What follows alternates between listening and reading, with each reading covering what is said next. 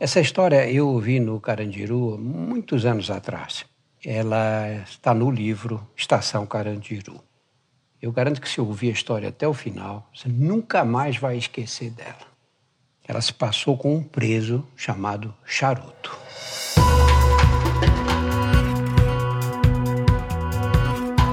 Olá, eu sou Drauzio Varela e aqui você vai ouvir outras histórias.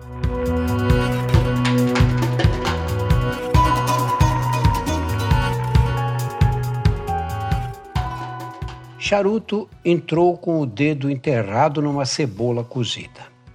A mão esquerda amparava a outra.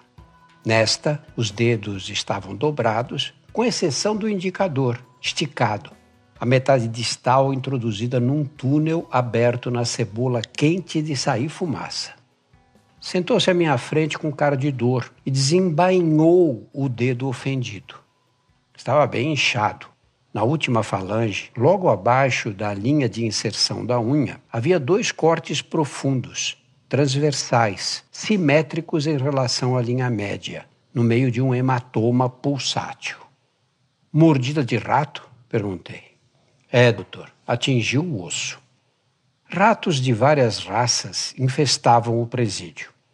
No escuro, circulavam nas galerias, corredores e interior das celas. Na cozinha geral, após a distribuição da janta, mal os faxinas acabavam de enxugar o são esburacado, o exército murino invadia o território e saqueava a dispensa. Ao clarear o dia, inimigos da luz escondiam-se nos esgotos até cair outra noite, inexpugnáveis. Foi meia hora atrás.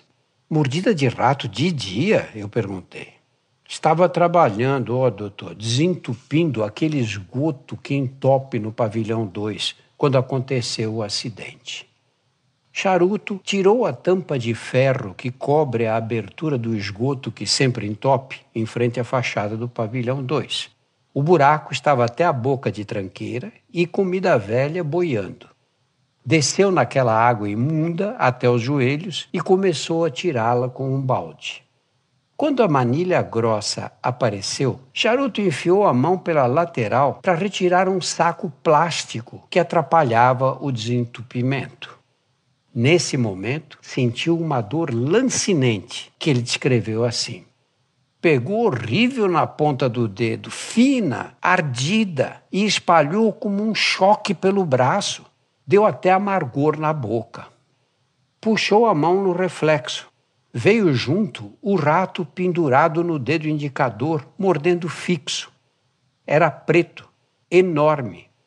Ele diz: Pensei até que fosse um cachorrinho desses de madame. No desespero, a mão desenhou um círculo no ar e bateu o rato contra o cimento, mas a pega estava tão firme que não soltou. Infernizado com a dor que até choque dava, o rato, travado no osso, Charuto levantou o braço o mais alto que pôde e despencou o animal no chão com toda a força. Ele conta.